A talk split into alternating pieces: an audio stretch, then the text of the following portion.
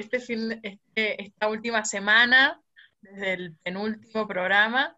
Bien, remándola y celebrando que hemos llegado a octubre, tu mes, Sila, a nuestra querida escorpiana. Así que eh, a darlo todo. Ah. sí, obvio, Fabi. Escorpio es el mejor signo del, del zodiaco. Lamento decirlo.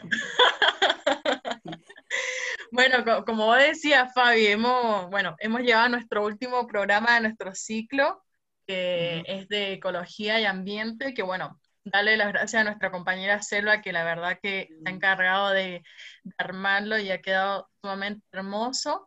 Eh, así que bueno, como siempre, tenemos tres bloques. En el bloque número uno, donde vamos a estar dándole cierre a este, a este ciclo. En el bloque número dos, como siempre, actualidad y novedades.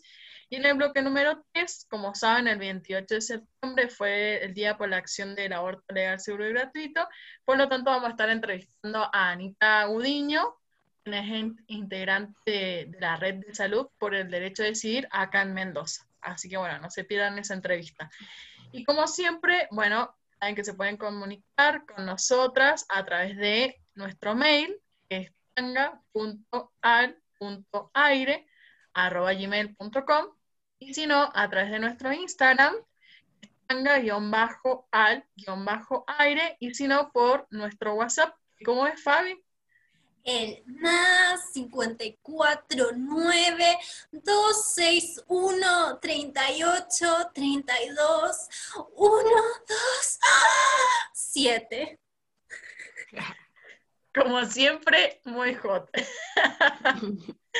Así que bueno, chicas, eh, damos principio, o sea, inicio a nuestro primer bloque. Y bueno, vamos a estar eh, hablando sobre activismo.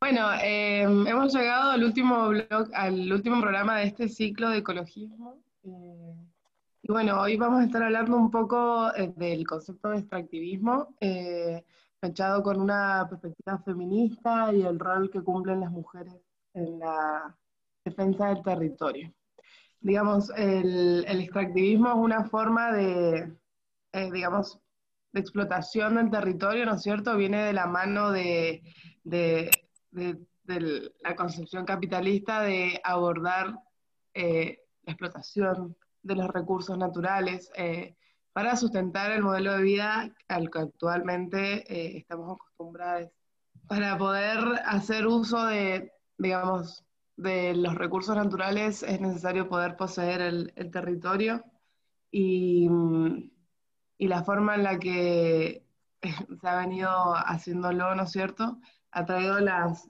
consecuencias que hoy podemos vivir o, percibir.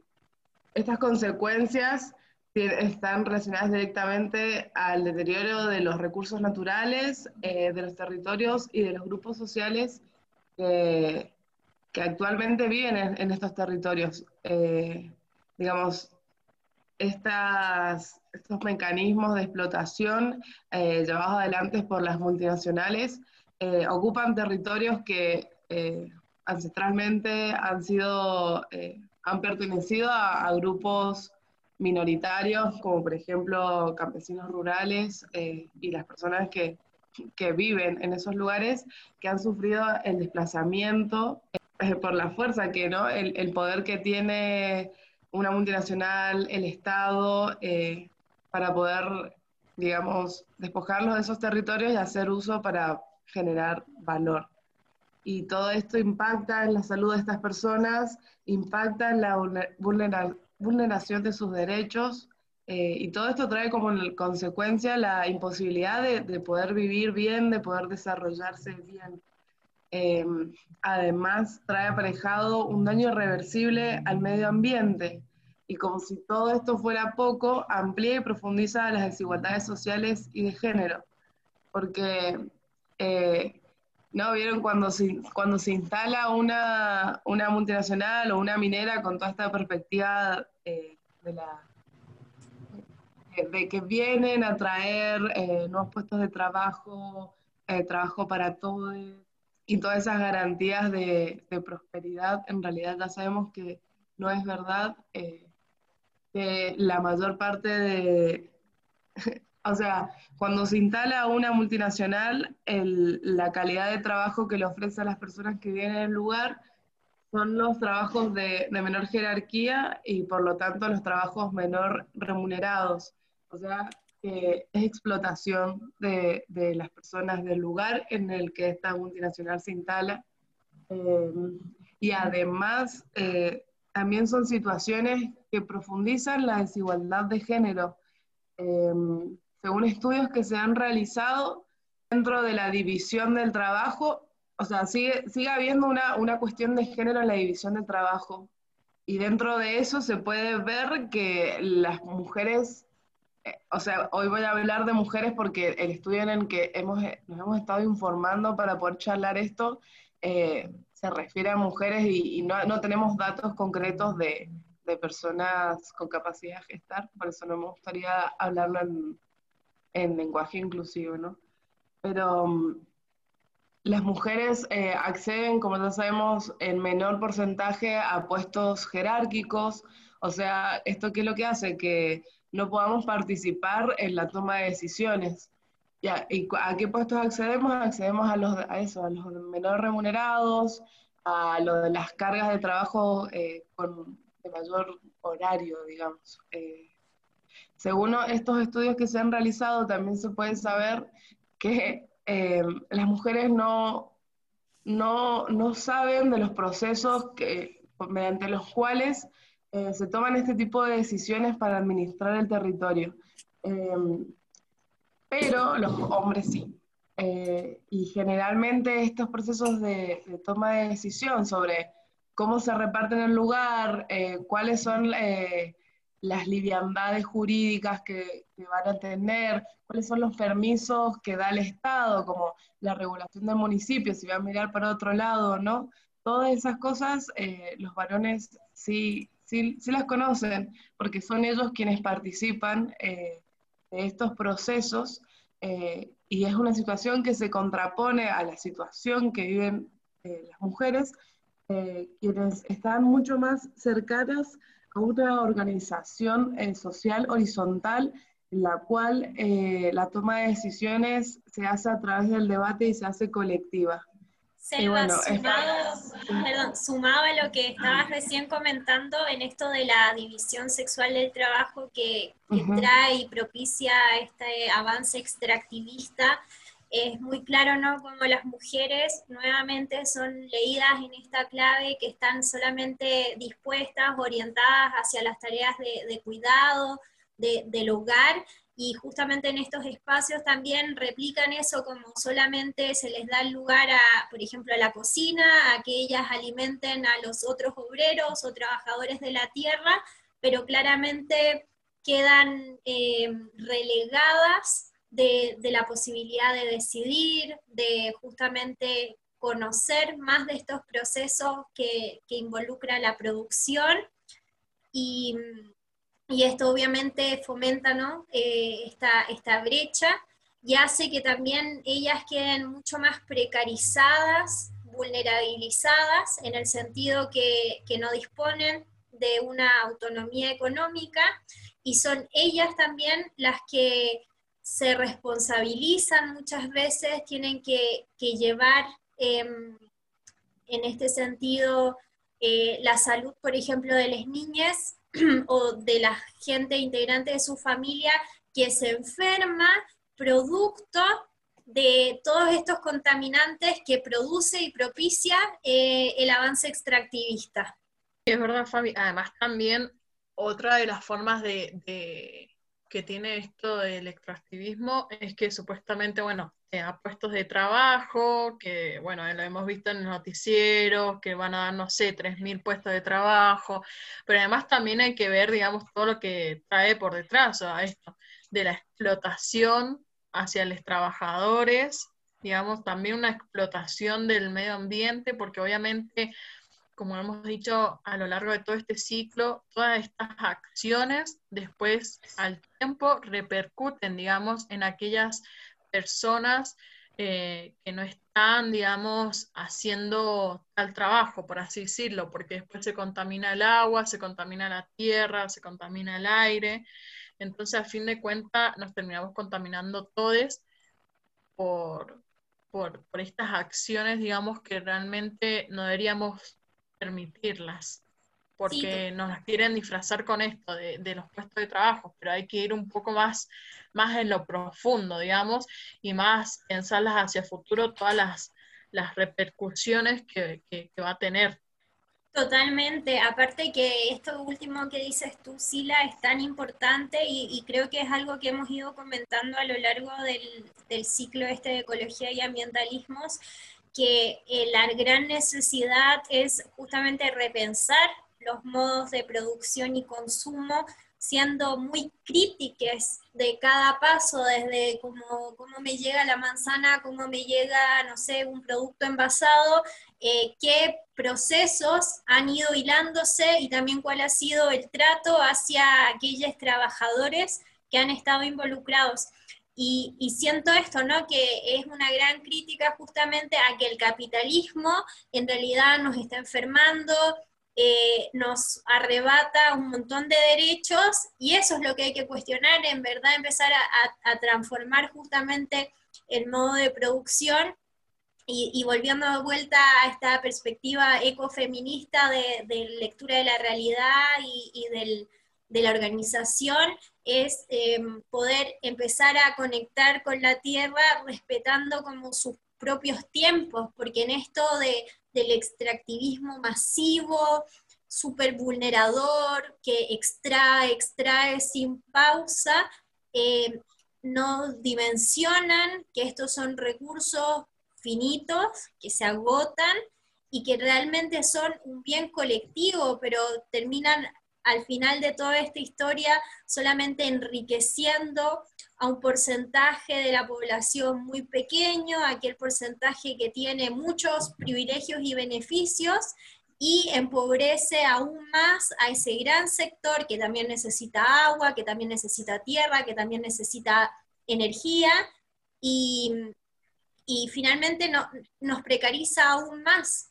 Totalmente, y está bueno saber que, como decía recién Selva, eh, las mujeres han iniciado un montón de acciones eh, que tienen que ver con su participación para la defensa del territorio en toda lo que es la, nuestra América Latina. Eh, entonces, eh, eso queríamos charlar hoy sobre las campañas, propuestas ah, y movimientos en donde las, derechos, las mujeres han logrado tomar liderazgo. ¿Querés hablarnos sobre esas ah, organizaciones, Selva? Yo, Em, las, organizaciones em, que, podemos encontrar son, por ejemplo, la, Red de Mujeres Rurales Centroamericanas, eh, la Articulación de Mujeres de Honduras, la Plataforma Agraria. Todas estas organizaciones han lanzado una campaña en defensa de la madre tierra. Aparece también el Fondo de Acción Urgente de América Latina, que documenta las experiencias de participación de las mujeres en los procesos de consulta en cinco países de América Latina. ¿Esto que refleja? Que, eh, digamos, la lucha más fuerte que se da en el territorio es llevada adelante eh, por, mujeres y, este tipo de, organizaciones. Eh, por ejemplo, en Bolivia, Colombia y Perú se han formado también redes de mujeres en defensa del territorio y muchas organizaciones y movimientos se agrupan en la red latinoamericana de mujeres defensoras de derechos sociales y ambientales, el objetivo de estas agrupaciones es poder hacer visibles los impactos de la minería sobre las mujeres y sus luchas. Además, en México destacan algunos movimientos encabezados por mujeres, como el emprendido por el Ejército Zapatista de Mujeres Mazaguas en defensa del agua, el liderazgo asumido por las mujeres en Atenco cuando los hombres dirigentes fueron encarcelados, las acciones de las mujeres ecologistas de Petatlán Guerrero en la defensa del bosque y muchas otras.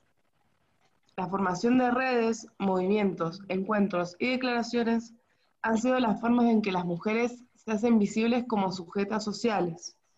También puede mencionarse el movimiento de mujeres en defensa de la tierra, el territorio y por el derecho de las mujeres a decidir de Chiapas, la Red de Defensoras de Derechos Humanos y la Red Nacional de Mujeres Indígenas tejiendo derechos por la madre tierra y territorio. la verdad es que em, poder ver que existe tanta organización a lo largo de todo nuestro continente es algo que, nos llena de esperanza realmente, saber que, las personas se están reagrupando y, le están poniendo el cuerpo em, para parar el avance, eh, el avance extractivista que, que, es la alianza más perversa que están haciendo nuestros estados con, con las multinacionales.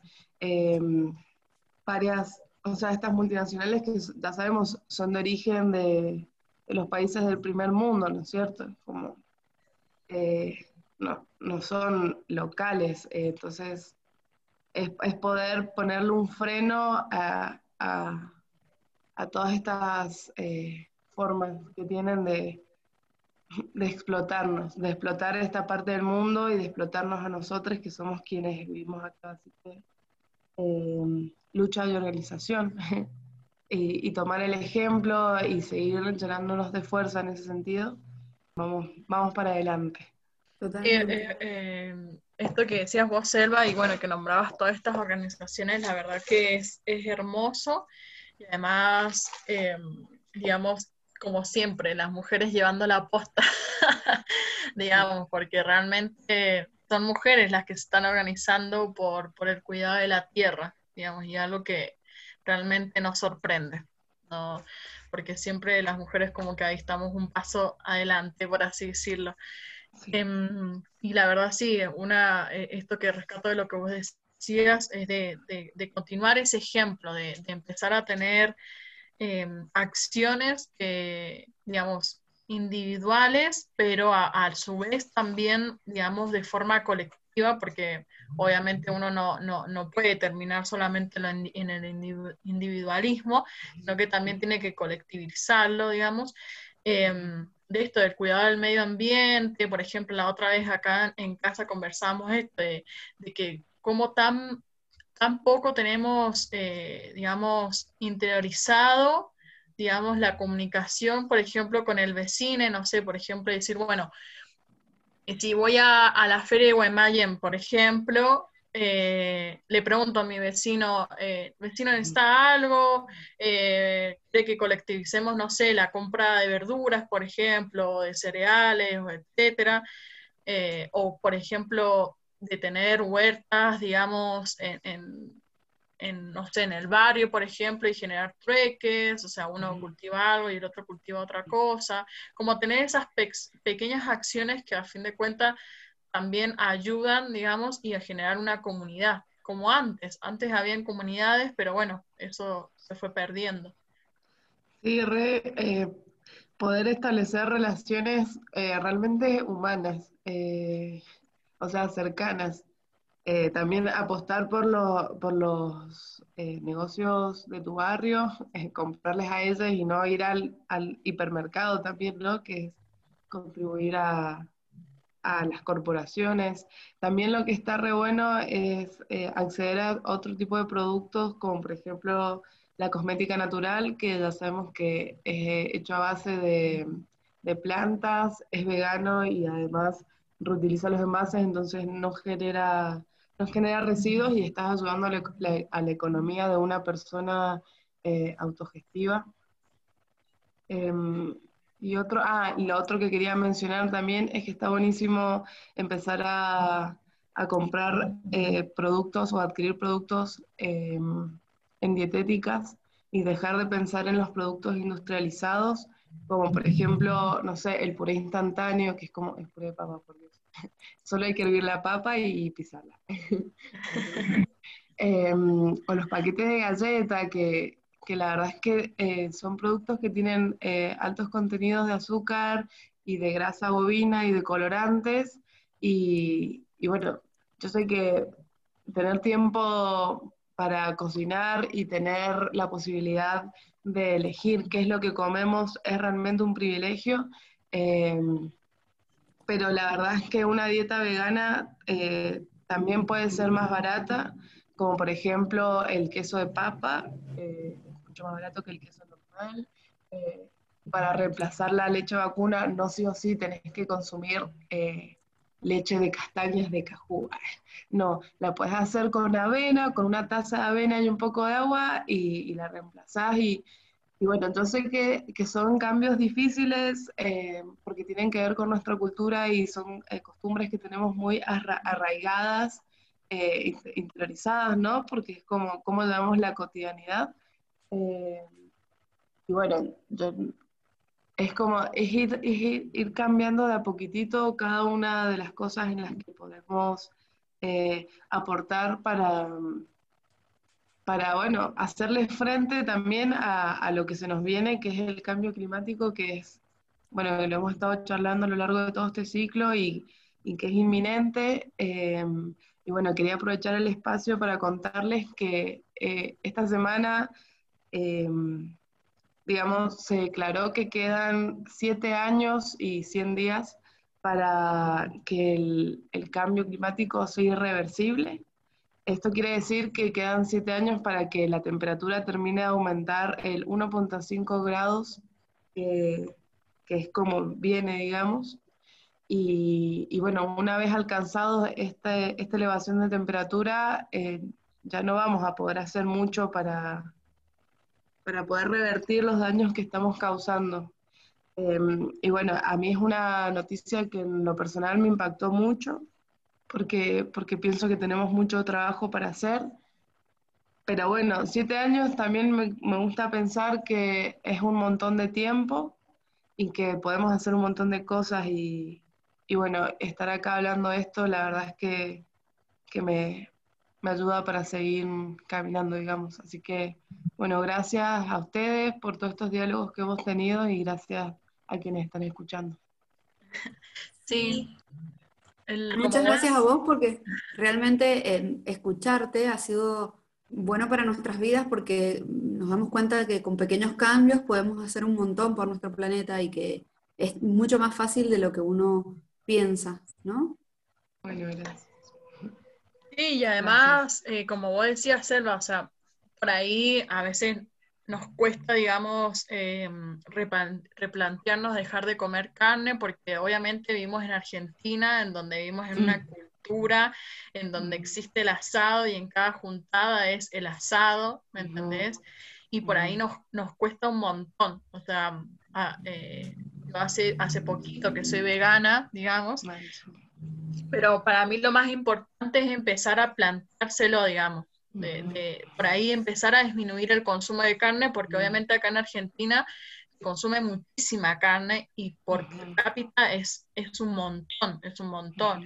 Eh, yo lo digo porque vengo de una familia en donde todos eh, comían carne todos los días, todos los días, o sea, era, y porque también hay que ver, como vos decías, en el contexto en el que vivimos, digamos, en la cual eh, todo es tan acelerado que es más fácil hacer un filete a la plancha y listo, me como un sándwich y me lo voy comiendo en el auto o en el micro.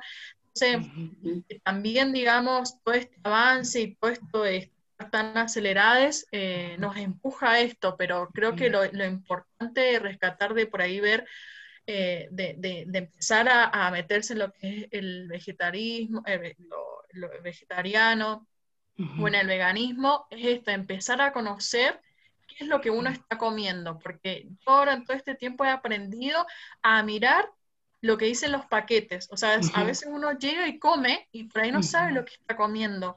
Y vos te das cuenta y decís, hay un montón de productos, por ejemplo, em, de marcas que no son conocidas, porque las marcas más conocidas son las que tienen una mayor cantidad de grasas, digamos que eso afecta muchísimo en nuestra salud.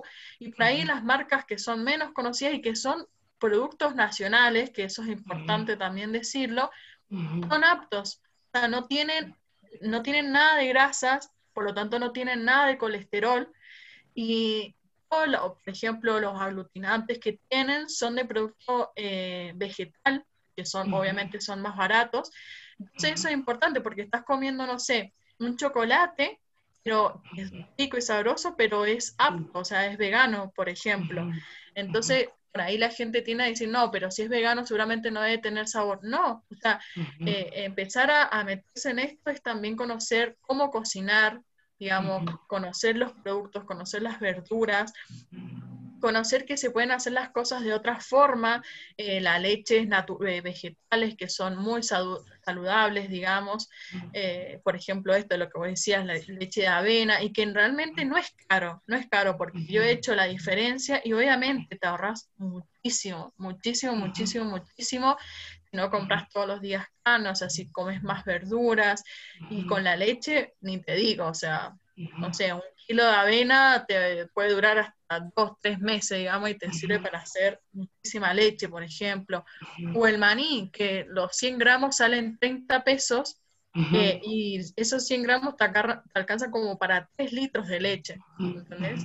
Entonces, como estas cosas, o sea, obviamente es, mucho más barato. Pero bueno, hay que empezar como a conocerlo.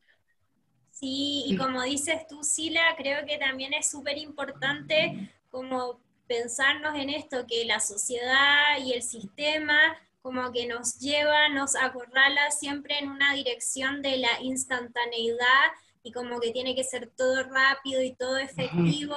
Entonces también es el momento para cuestionarnos y decir, bueno, a ver, para un poco, no quiero esto, en esto de la instantaneidad puedo hacer mi pequeña rebeldía, de, por ejemplo, no hacer ese puré instantáneo, de tomarme el tiempo de pelar la papa, mirar la papa, oler la papa, sentirla en mis manos, ir a cocinar, ver que en este proceso donde estoy armando un alimento también le pongo amor porque va a entrar en mi cuerpo, también me va a nutrir y, nos unimos en esto. Y, y, creo que también algo muy práctico por ahí es como pensar en que a veces la gente dice, pucha, pero ¿qué cocino? Tengo que hacerlo ya. Bueno, tomarse un tiempo en la semana y decir, bueno, esta semana podríamos cocinar esto con las cosas que tengo dentro de la casa, y una puede organizarse, hacer malabares, y ser como muy consciente de este acto de alimentarnos, porque no es solamente eh, ingresar eh, fibras y proteínas y carbohidratos, sino que también es mucha energía y el acto que nosotras involucramos al cocinar, al preparar nuestros alimentos, eh, siento que también es nuestro acto de resistencia frente a este sistema que, que nos quiere siempre ahí en la celdilla de la unicidad, haciendo, haciendo. Eh, así que sí, como dice Sila, mirar etiquetas también es súper válido, darse cuenta cómo la industria nos contamina, nos enferma y, siempre propiciar esto también, la compra al, productor, a los productores eh, independientes, autónomos, toda esta economía autogestiva. Creo que ese es uno de los grandes pilares de este cambio necesario e inminente.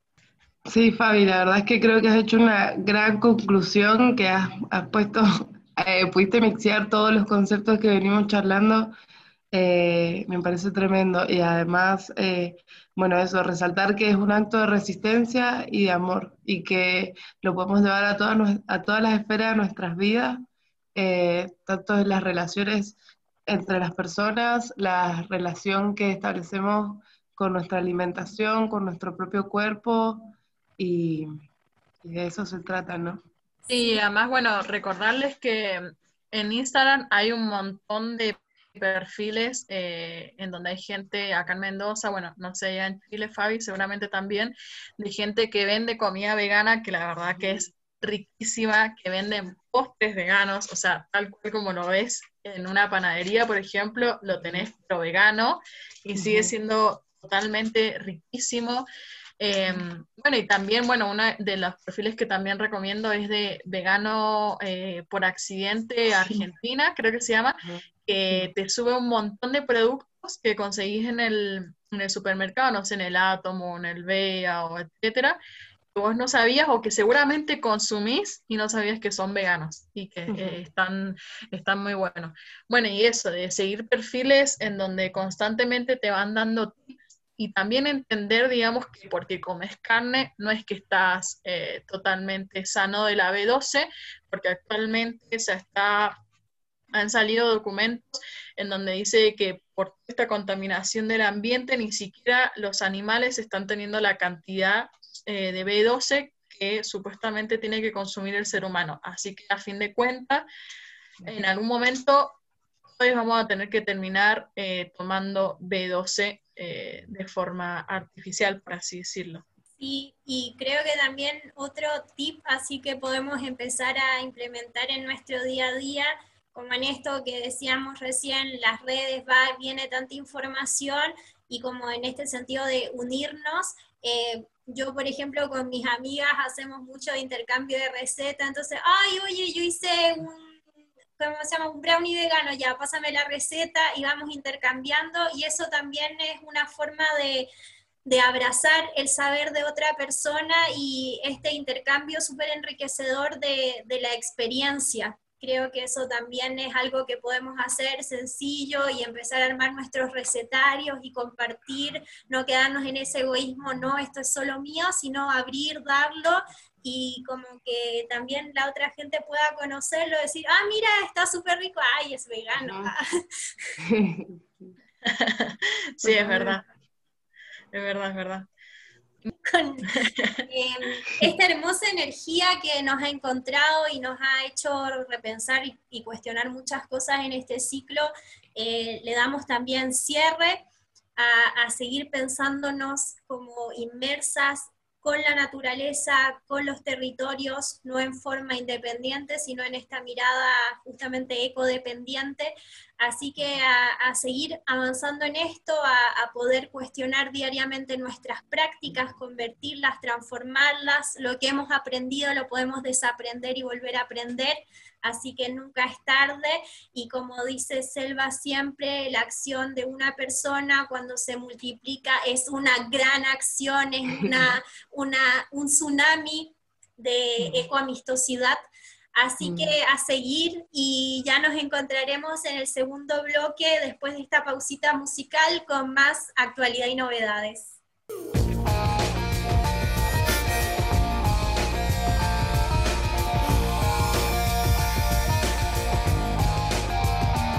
Do I stress you out? My sweater is on backwards and inside out, and you say, How appropriate. I don't want to dissect everything today. I don't mean to pick you apart, you see, but I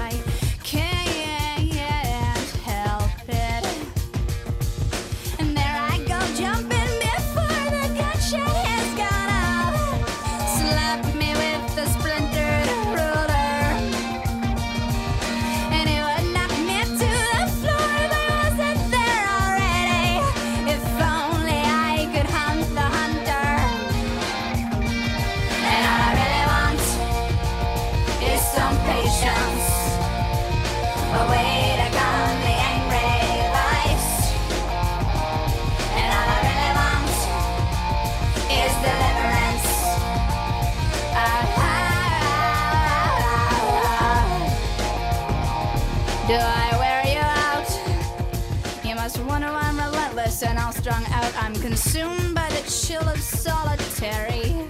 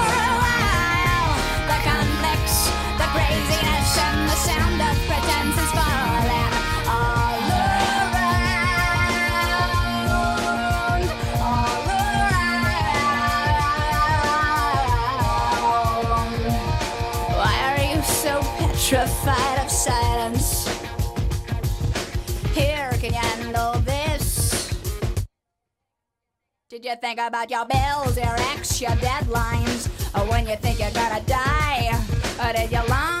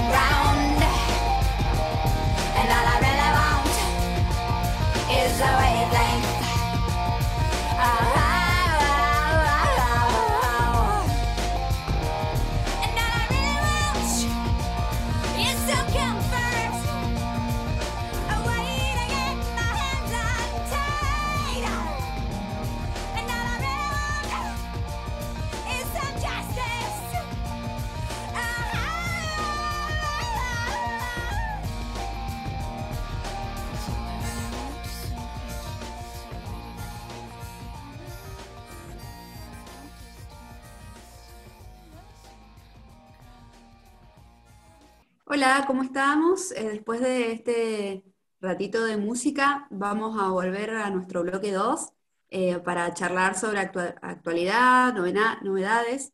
Espero que eh, les haya gustado el bloque anterior. Ha sido muy lindo compartirlo con ustedes. Y bueno, empezamos oh, charlando sobre femicidios, que somos claramente comunicadores de este tipo de noticias, que nos parece que es importante que sean visibilizadas. Eh, bueno, ahora eh, vamos a charlar sobre Yara Sabrina Rueda, una adolescente de 16 años eh, que fue asesinada. Ella mm, fue encontrada muerta en un, en un descampado semi-enterrada en el barrio 2 de abril de Palpalá.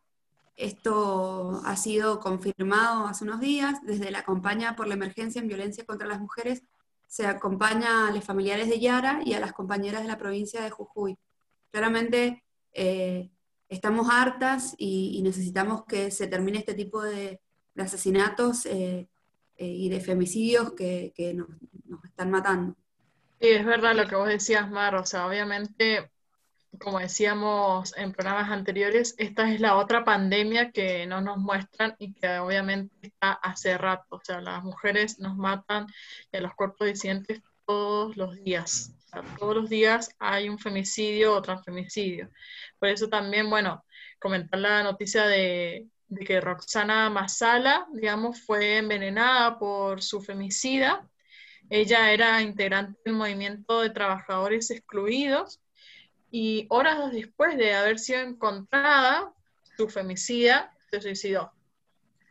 Eh, Roxana tenía tres hijos, uno de cuatro, otro de nueve y otro de trece años, y que obviamente quedaron soles, porque además de, de los femicidios, también hay que tener en cuenta que muchas niñas quedan a la deriva, por así decirlo, digamos, entonces eh, digamos, hay dobles eh, víctimas en todo esto. Y desde NUM y la campaña de emergencia nacional eh, se exigen respuestas del gobierno y del Estado, porque obviamente la mayoría de los femicidios que ocurren son por ausencia del Estado, porque mm, no toman en cuenta las denuncias o las siguen violentando. Sí. Em, otra de las noticias eh, de este estilo que tenemos para compartirles es el transfemicidio de Juliana en Colombia, que, que, bueno, es un bajón porque los medios le invisibilizan y niegan su nombre y su identidad de género. Eh, y su caso lo presentan eh, como que un hombre murió tras disparo militar en medio de retén en Miranda Cauca. O sea, así es como presentan en, en la nota eh, su caso. Em, en los hechos murió Carlos Julio Giraldo Díaz, de 38 años, quien hacía parte de la población LGTBI y se hacía llamar Juliana. O sea... Eh, y lo ponen entre eh, comillas al nombre, claro, Juliana. Sí. sí, sí, es como eh, la misma de siempre, ahí invisibilizando y, y bueno, es una situación que nos resulta indignante y es absolutamente importante la perspectiva de género que sea transversal en, en todos los aspectos, de- en, dentro de la justicia y dentro de los medios de comunicación, y bueno, y sobre todo el manejo de noticias. Eh, y bueno, y claramente la forma en la que comunican este hecho es transodiante e invisibiliza la existencia y la resistencia de, de esta persona y de la comunidad. Sí, totalmente. Así que por eso es inminente, por lo menos acá en Argentina, la necesidad de la aplicación de la ley Micaela y en todas partes esta perspectiva y manejo de, todo el contenido desde una perspectiva de género. Em, traemos otra noticia, también esta es desde Argentina, eh, Adiós Aquino, eh, Joaquín Lavado, más conocido como Quino, creador de Mafalda, falleció el pasado 30 de septiembre. Eh, sus dibujos y gráficas han acompañado a muchas generaciones, vislumbrando siempre la crítica y por sobre todo defendiendo los derechos humanos. Durante 56 años, con su pluma y picardía, denunció grandes injusticias. Creo que somos muchos quienes eh, crecieron mirando y leyendo a Mafalda, Mafalda, nuestra compañera guerrera, siempre trayendo al feminismo, defendiéndolo y poniendo siempre en tensión situaciones de la cotidianidad. Hay una gráfica, por ejemplo, cuando su mamá está lavando y ella le dice, mamá, ¿qué quieres ser cuando grande, cuando vivas? Y la madre se queda como... Así que es eh, un personaje muy importante. Además, destacar que Kino ilustró con personajes de Mafalda la Declaración de Niños, Niñas y Adolescentes de UNICEF, redactada en 1989. Así que él siempre menciona esto, siempre ha acompañado las causas de derechos humanos en general y la de los derechos humanos de las mujeres en particular. Esto porque también durante el 2018 se generó una polémica en el sentido de que decían que Mafalda era defensora de la vida y se la pintó con el pañuelito celeste. Y bueno, Kino tuvo que salir a declarar como, a ver, esa no es mi postura, eh, Mafalda si pudiese estaría con el pañuelo verde. En ese sentido, siempre defendiendo también la lucha de las mujeres y disidencias. Así que un adiós grande a Kino y va a quedar en nuestras memorias y bueno, Mafalda sin duda va a seguir incomodando con su crítica. Sí, es una gran herramienta para, para darle a nuestros niños, niñas, eh, para que puedan empezar a, a, preguntar y a preguntarse y a, a, a tratar de deconstruir todo el, lo que tengan a su paso, ¿no? La verdad que ojalá que eh, todas las vidas que ha tocado aquí nos siga tocando. Sí, sí, es verdad.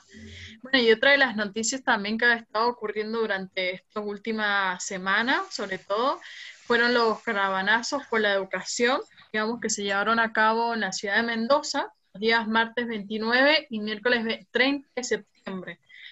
En este acto representa un claro repudio, digamos, y es una protesta al proyecto de ley en torno a educación. O sea, como para tener un poco en cuenta de qué va esta ley, digamos, eh, va en contra de las carreras como de arte, digamos. O sea, las, las sacar totalmente y empezar a poner las, las carreras de primera, por así decirlo, digamos, que son las que vienen con el gobierno de Macri. O sea, Macri en su momento eh, también las quiso sacar, pero bueno, ahí, ahí estuvo y se, y se logró que no se avanzara tanto en eso, pero ahora, digamos, eh, las quiere sacar totalmente y obviamente es un golpe hacia la educación.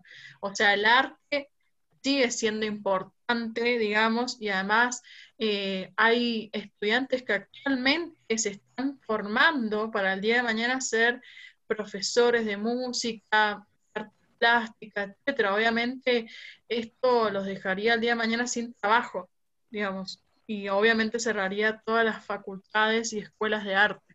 Sí, esto eh, viene en coherencia con, con toda, eh, digamos, la forma eh, capitalista de ver la educación, ¿no? Como las matemáticas, la ciencia, todo lo que es, digamos, funcional a la, al modelo en el cual vivimos y, a- y al, y al modelo industrial extractivista. Eh, la verdad es que lo repudiamos totalmente porque el arte nos pone en contacto con cosas que también son importantes dentro de nuestra existencia, con eh, sentires y saberes que nos, que nos transforman como personas y que nos permite también avanzar en, dentro de la sociedad. El arte es el espacio en el cual eh, se han generado muchas disrupciones eh, y, y di- disrup- o sea, cambiar la forma en la que pensamos, digamos, el arte es un espacio que tiene permitidas esas cosas de alguna forma, entonces es un- un- una puerta para, avanzar hacia nuevos espacios y, es una avanzada eh, sobre nuestra cultura y sobre formas de poder eh, repensarnos de, formas distintas y cambiar. Así que bueno, repudio absoluto. Otra de las noticias que traemos para contarles es el cine con perspectiva de género. Eh, gran porcentaje de las producciones cinematográficas se encuentran transversalizadas por el patriarcado, per- per- perpetuando así estereotipos de género. O sea, una, una escroleadita que le demos al, inicio de, de Netflix y nos vamos a dar cuenta que las mujeres eh, seguimos siendo objetivizadas, ¿no? Pero, sin embargo, el cine con perspectiva de género existe y resiste. Se muestra crítico y en sus producciones encontramos lógicas distintas a las de este cine clásicamente patriarcal. En Instagram podemos encontrar cine feminista que realiza recomendaciones de cortometrajes, películas y documentales, desarrollados con perspectiva de género. La mayoría de estas producciones son independientes y eh, contamos con mujeres directoras y las protagonistas de los relatos son mujeres y disidencias, o sea, eh, la temática que tocan eh, tiene que ver con sus preocupaciones y gracias. Gracias por existir, por poner su energía y por difundir estas ideas. Eh, y bueno, en, en, su perfil pueden encontrar muchas opciones y links donde pueden ver todas estas pelis que está re bueno. Sí, y además también tener en cuenta que en, eh, constantemente en nuestro programa, los, los, días, sobre todo los días domingos, estamos subiendo también recomendaciones eh, feministas. Bueno, otra noticia es eh, que el 2 de octubre eh, se dio absolución para Luz. El Tribunal Oral en lo Criminal y Correccional 8 de Cava absolvió a Luz eh, Aimé una joven trans que fue injustamente acusada de un crimen que no cometió y ordenó su inmediata libertad. La fiscal no encontró pruebas para sostener la acusación injusta contra Luz. Es terrible que esta persona haya tenido que estar tanto tiempo eh, digamos, presa. Privada de su libertad. Finalmente pueda haber eh, vuelto a, ser libre. Pero bueno, es, visibilizar estas uh, injusticias es lo que nos hace eh, aprender y, y, y, ver si se puede llegar a cambiar en lo posible este tipo de, de situaciones. Volviendo a lo que decía Fabiana con la ley Micaela y la, la aplicación de, de de la educación sexual integral en todos los ámbitos eh, para disminuir este tipo de, o directamente abolir este tipo de, de, acciones injustas. Sí, sí, además también esto de que la justicia deje de ser patriarcal, o sea, es una persona que, como decía Selva, fue privada durante, de su libertad durante muchísimo tiempo y encima por algo que nunca hizo, y obviamente la culparon por qué, por ser trans, simplemente por eso. Sí, porque además, alguien tenía que culpar. Sí, y además recordar que ella había venido del norte, o sea, viajó a Buenos Aires para poder culminar sus estudios. Y en esto ella también fue muy violentada, incluso fue agredida y perdió la visión de un ojo. Entonces vemos que es todo un engranaje y una serie de, de, violencias que se van perpetuando. Así que la verdad que celebramos esta absolución pero también sentimos que es necesario que, que no, no, hubiese esa criminalización, no, no debería ni, ni existir, ni, ni, cuestionarse, ¿no? O sea, deberíamos todos poder transitar con mucha libertad y, y, y entendiendo que hubiese justamente una justicia no patriarcal, pero bueno, ahí vamos, ese es el camino. Y, También queríamos destacar que se cumplen 31 años desde que Dinamarca marca un hito histórico. El 1 de octubre de 1989, Dinamarca fue el primer eh, país en el mundo que convirtió eh, la figura del matrimonio igualitario como una entidad legal y Axel y Aigel Axil fueron la primera pareja en que se unieron justamente a través de la unión civil. Eh, ese día ellos ya llevaban conviviendo 39 años juntos, pero bueno, ese día finalmente lo pudieron hacer legal y con el sentido también lo que un matrimonio igualitario eh, trae aparejado, que son un montón de derechos. Eh, recordar que Axel fundó la primera Asociación Nacional Homosexual en 1948 en Dinamarca, que también había estado investido en un contexto de discriminación al ser despedido de su trabajo y bueno, ser un claro blanco de discriminación.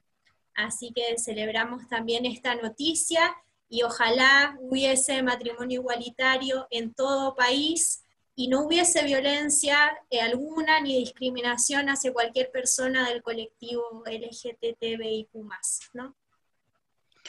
Así es, Fabi, por un mundo más, más justo y, y menos patriarcal y violento.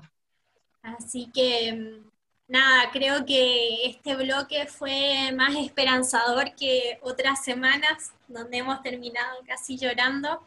Eh, siento que, bueno, las cosas van, van mejorando, creo que, podemos verla con, una, con un enfoque más positivo y esperanzador que todas estas luchas que, vamos llevando a diario y, que a veces nos cuesta y lloramos y nos enojamos, eh, creo que también van floreciendo, pero bueno, también tener esta conciencia que esto ha sido un trabajo de generaciones, nuestras ancestras que han venido ahí poniendo la, cuerpita en la lucha y, que vamos por todas hasta que tengamos este estado feminista. Así que a seguir y no, no hay que bajar los brazos, pero bueno, sabernos que estamos acompañadas en la lucha hace que también la resistencia sea, no sé, más hermosa. Sí, es verdad, es como vos decís, Fabi. Así que, nada, con, todo esto, eh, con toda esta emoción, digamos, que implica cada programa eh, y nuestras catarsis, sobre todo, eh, bueno, damos como finalizado nuestro segundo bloque y venimos con nuestro último bloque del programa. ya les habíamos anticipado al principio un poquito de que vamos a estar hablando con Anita Budiño. Así que bueno, Fabi, si te parece, y chicas, nos vamos a una pausita musical y ya volvemos.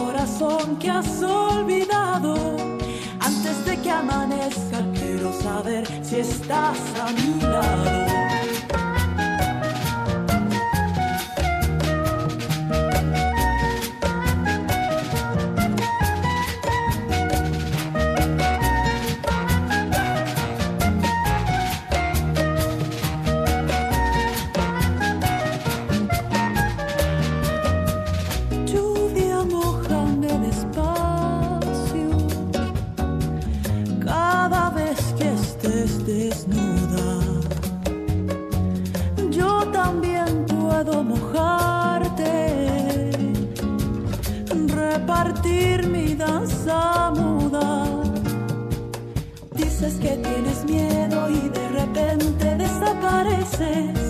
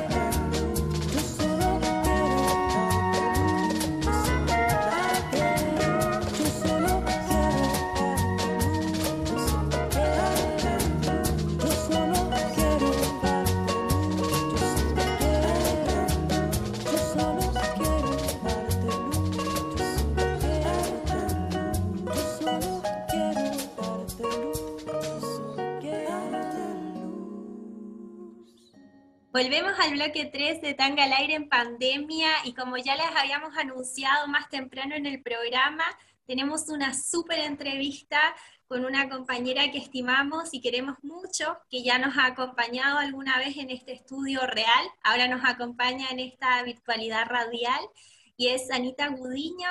Ella es eh, feminista, profesional de la salud y también integrante de la Red de la Salud por el Derecho a Decidir, para conversar un poco sobre este 28 de septiembre pasado y también sobre un poquito de ILE e IBE acá en la provincia.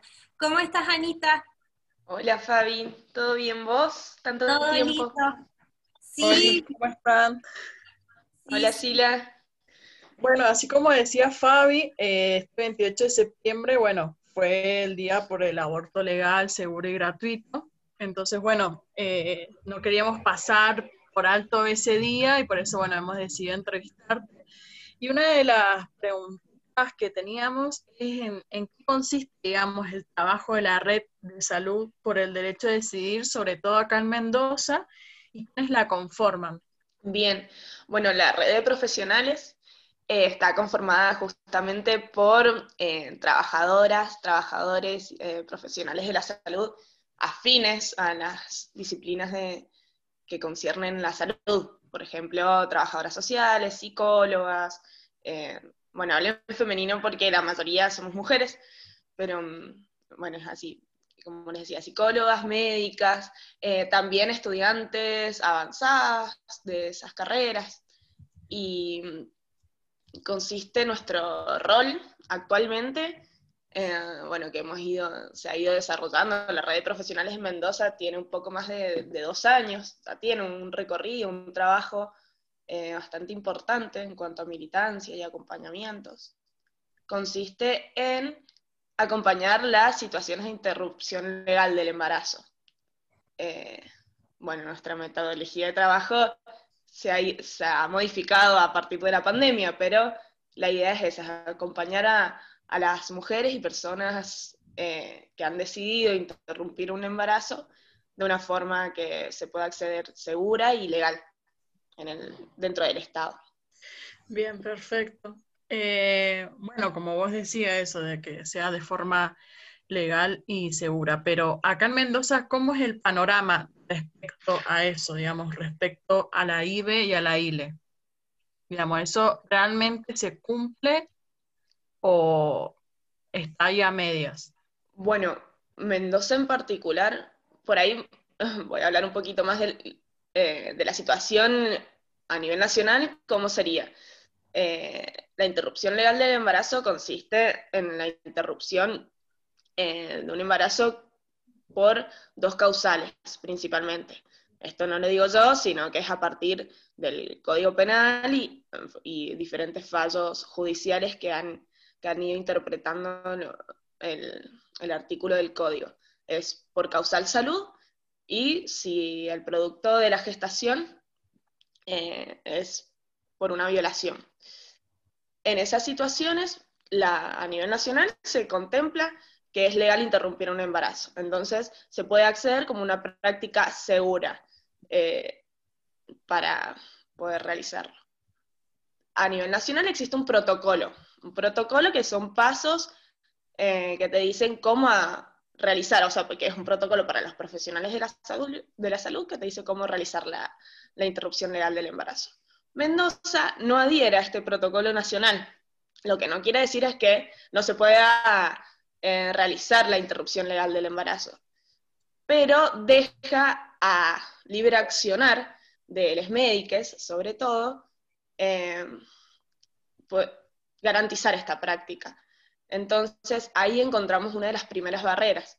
Mendoza, al no adherir al protocolo nacional, deja a menester de cada uno de los, de los profesionales como la interpretación de, de, de lo que podría ser la ILE. Eh, tampoco ha hecho su propio protocolo provincial y lo que sí ha hecho es sacar una guía de recomendaciones, pero esta guía no tiene ni siquiera la firma del, Ministerio de Salud de la provincia, ni ha salido en el boletín oficial de eh, senadores y diputados de acá de la provincia. Después, otra barrera que, bueno, si quieren, eh, podemos hablar es en cuanto al acceso al misoprostol, que es el medicamento que se utiliza para acceder a un aborto seguro. Acá en Mendoza tenemos la ley 8116, que restringe su venta.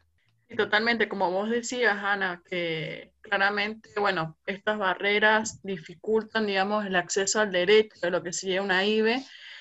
Eh, y bueno, y vos lo dijiste claramente, respecto al misoprostol, digamos que es uno de los principales medicamentos que, que se utiliza. Eh, acá en Mendoza, ¿cómo es el panorama respecto al misoprostol, digamos? ¿Se está pudiendo conseguir o es, bueno, ya sabemos que hay que pedirlo por receta, pero ¿realmente se consigue o no? Bueno, eh, al existir esta ley que les repetí recién, que es la 8116, una ley que en el 2009 es sancionada en el gobierno de, Jaque, eh, no, no, se puede acceder fácil al misoprostol. No, si yo hago una receta para misoprostol, no la puedo conseguir en una farmacia eh, y comprarla, siendo mujer con, o, una persona con capacidad de gestar. Eh, solo se dispone del medicamento en las farmacias de los efectores de salud, en los hospitales y determinados centros de salud que el programa de salud sexual y reproductiva de la provincia determina que puede tener el medicamento.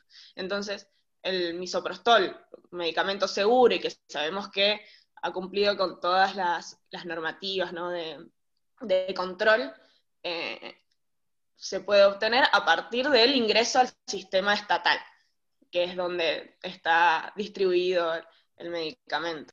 Bien, ¿Se entiende más o menos lo que expliqué? Sí, o medio sí se, se, entiende, pero bueno, se nota esta clara burocracia y también el Estado como en forma continua también eh, perpetúa estas barreras y obstáculos también para este derecho que en realidad exigimos y reclamamos. Anita, respecto a este tiempo de pandemia que ha sido muy caótico y que el espacio físico se ha reemplazado por la virtualidad, eh, ¿cómo ha impactado esto en el trabajo que vienen desempeñando desde la red? Bueno, yo hace, justamente me incorporé a la red durante la pandemia, así que no les podría hablar desde haber visualizado el, el contraste, pero sí es evidente y sí puedo percibir que existe una barrera en cuanto, eh, primero, al acceso al sistema de salud. Estamos, durante, bueno, eh, transitando una crisis sanitaria, que la pandemia ha, ha, aumentado, ¿no? Ha agudizado, ya, ya, veníamos por este camino. Ahora, bueno, simplemente ha sido un gran detonante. Y entonces el, el, acceso al sistema de salud está bastante complicado.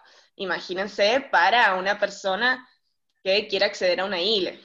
Eh, los turnos están mucho más mm, distanciados en el tiempo, entonces si yo eh, quiero acceder a un turno, tengo, por ejemplo, para una ecografía, me los dan para ciertos días, eh, o también para dentro del mismo centro de salud. Eh, las, las y los profesionales que son los, los efectores que garantizan la ILE, eh, a veces trabajan 15 por 15, entonces justo hay que agarrar esas dos semanas de trabajo. Y en cuanto a nuestro acompañamiento como red, eh, al, bueno, al ser virtual también se pierde un poco, ya se venía haciendo telefónicamente por una cuestión logística y que es más fácil poder acompañar, pero a veces los encuentros o los espacios eh, están buenos que se den. Eh, bueno, tiene estas implicancias que, mm, que conllevan la virtualidad, ¿no? Eh, por ahí es como dar es- ese acompañamiento feminista, hay que ser creativos eh, para ver cómo garantizar esa, esa comodidad durante el proceso. Claro, totalmente. Y Anita, respecto también a esto de acompañar eh, en el proceso también de una ILE, ¿cómo ha sido como a nivel así estadístico, digamos, en pandemia, si ha habido un aumento en la incidencia de estas ILES, estos pedidos? Y también si en esto que recién comentabas tú, que esta crisis sanitaria se ha exacerbado o se ha evidenciado aún más en pandemia, si es que también el sistema de salud, los efectores de salud están pudiendo responder a esta demanda. Bueno, está, está interesante la pregunta. Eh, y es difícil porque, bueno, no contamos con números estadísticos claros todavía y estamos durante, atravesando la, pandemia. Eh, sí, sí se ha agudizado el, eh, como decía, está sobrecargado el sistema para los, los trabajadores que, que están dentro del programa. Eh, al ser menos los trabajadores y el sistema no haber eh, contratado más personas, no, bueno, está sobrepasado. Eso por un lado, que sí se, estamos evidenciando ese, bueno, ah, esa barrera. Y después, en cuanto si han aumentado la demanda de interrupción legal del embarazo, no te sabría decir en comparación con datos anteriores, porque no contábamos con muchos datos. Sí ha aparecido un nuevo, eh, una nueva sistematización del 0800, que es, al, que es el 0800 del programa nacional, donde llaman para poder acceder a diferentes prácticas que tienen que ver con la salud sexual. La principal demanda, el 90% de esas llamadas, es para poder acceder a una interrupción legal del embarazo. Pero esto ha ido estos son datos recabados desde hace varios años y este aumento se ve a partir del 2018, va aumentando la demanda por la interrupción legal del embarazo. Lo podemos asociar ¿no? con el movimiento que ha habido en las calles y en las redes. Eh, lo que sí nosotros estamos haciendo, un trabajo muy interesante que está haciendo Piki, bueno, que la conocen, compañera médica y amiga. Eh, digo ella porque es principalmente quien ha llevado la posta dentro de la red, pero eh, son varias las que van haciendo ese trabajo. Eh, es sistematizar mm, los acompañamientos que, de interrupción legal del embarazo que vamos llevando dentro de la red. Entonces esto sí nos permite tener números y poder visualizar en qué situación estamos a nivel provincial al menos y de lo que del trabajo que llevamos a cabo en la red. Claro, totalmente.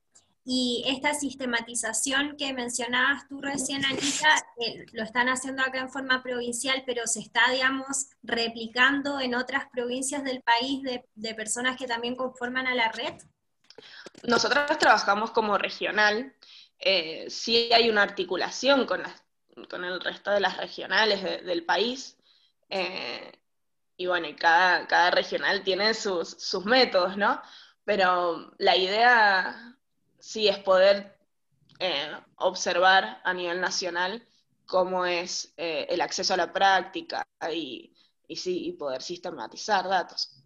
Un trabajo, bueno, eh, eso veremos a partir de... Se estaban haciendo pruebas piloto, digamos, así que mucho no les puedo contar, pero la idea sí es poder llevar a cabo esta sistematización. Me parece importante mencionarlo porque mm, tiene que ver con, primero, co- con la seriedad con, con que la red trabaja y porque son datos que si no, no existen. Eh, ha estado muy sesgada. eh, parecía que el aborto era una práctica que no ocurría, que no existía, y empezar a, a recabar datos, a tener datos oficiales, eh, es importante para visibilizar la práctica y la urgencia que es que la interrupción voluntaria del embarazo, la legalización del aborto.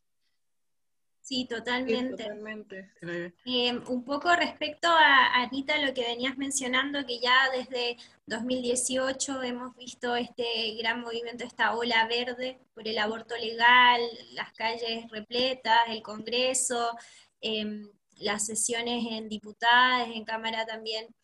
Desde ese momento hasta ahora, justo el lunes estábamos eh, conmemorando un nuevo 28 de septiembre, como decía Sila más temprano.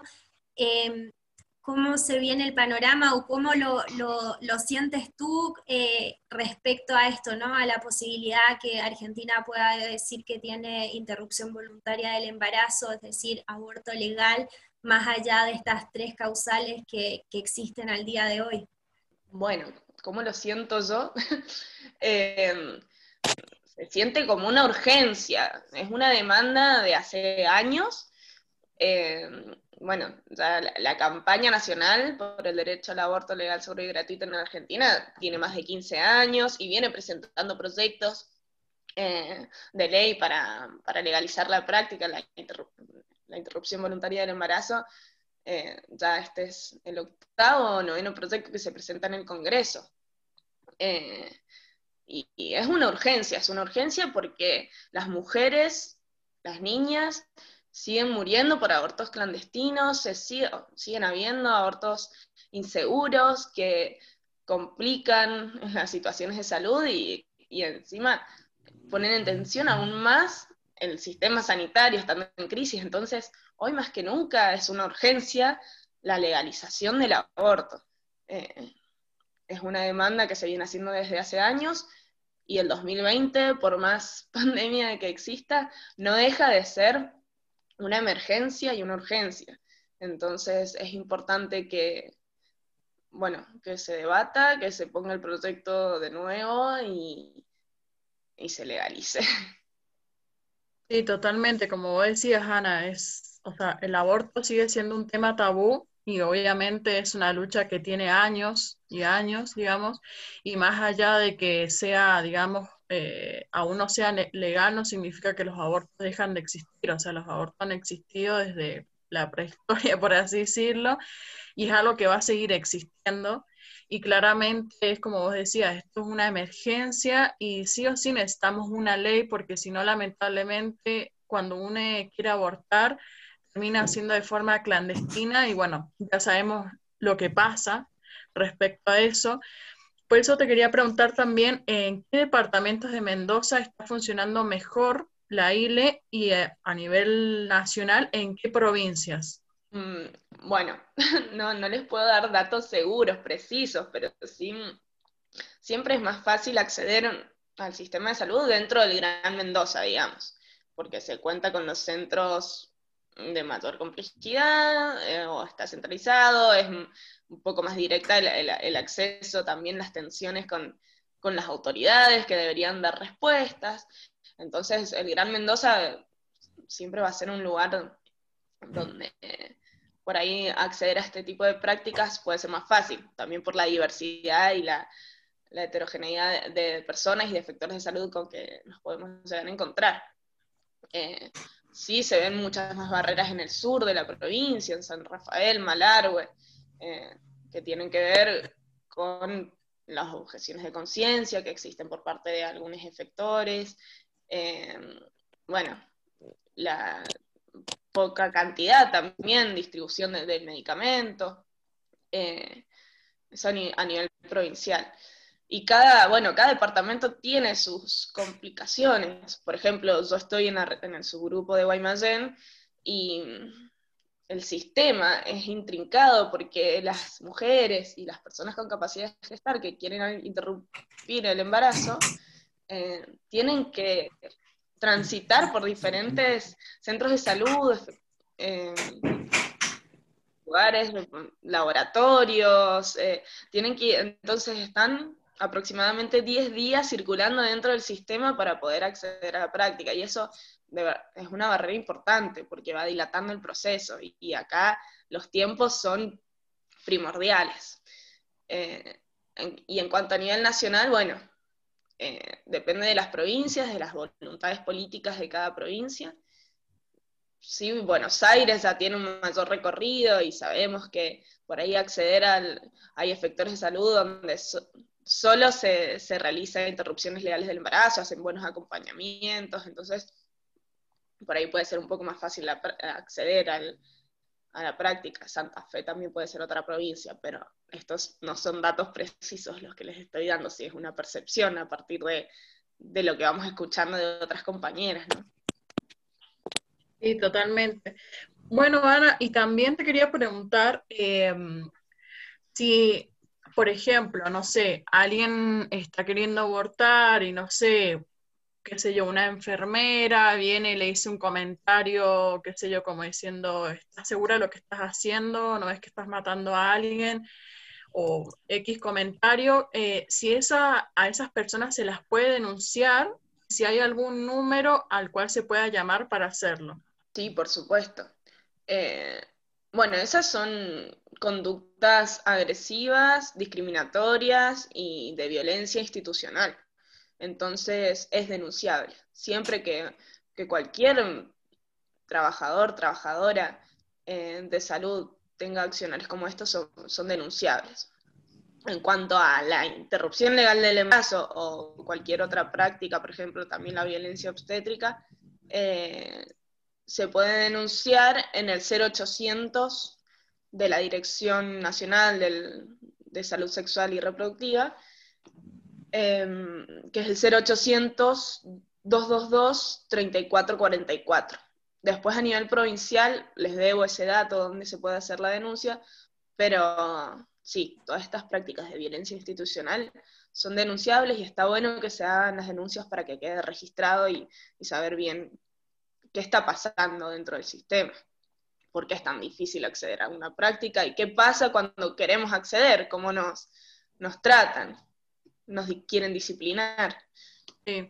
Bueno, y además, bueno, eh, vos dentro del sistema de salud, por, digamos, estar a favor del aborto, ¿has recibido violencia por parte de tus compañeros de trabajo, sobre todo en el ámbito médico, que por ahí es un poco más heavy? Mm, Yo actualmente no estoy, digamos, no estoy en un lugar de trabajo donde eh, esté realizando la práctica de interrupción legal del embarazo, yo lo hago como desde la militancia. ¿Por qué? Porque para ser un, estar dentro, o sea, garantizar la práctica de interrupción legal del embarazo, digamos, hacer la receta de misoprostol como médica, tengo que estar dentro del programa de salud sexual de la provincia y no, no me ha contratado el programa de salud sexual. Así que no te podría decir que, que esté en un ambiente de trabajo donde sepan que soy abortera, digamos.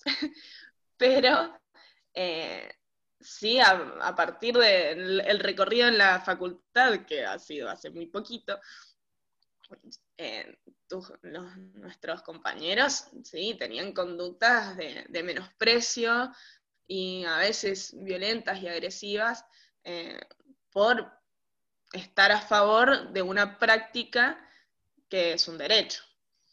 Eh, entonces, si ahora pienso que esos compañeros también serían mis compañeros, esos compañeros de facultad serían mis compañeros de trabajo, y bueno, sí, estaría sufriendo situaciones de discriminación o, o tensiones. Eh, porque Mendoza, bueno, tiene sus particularidades también. Sí, totalmente, como vos lo decís. eh, bueno, nosotras con Fabi, que todavía seguimos ahí en la facultad, lo hemos vivido constantemente.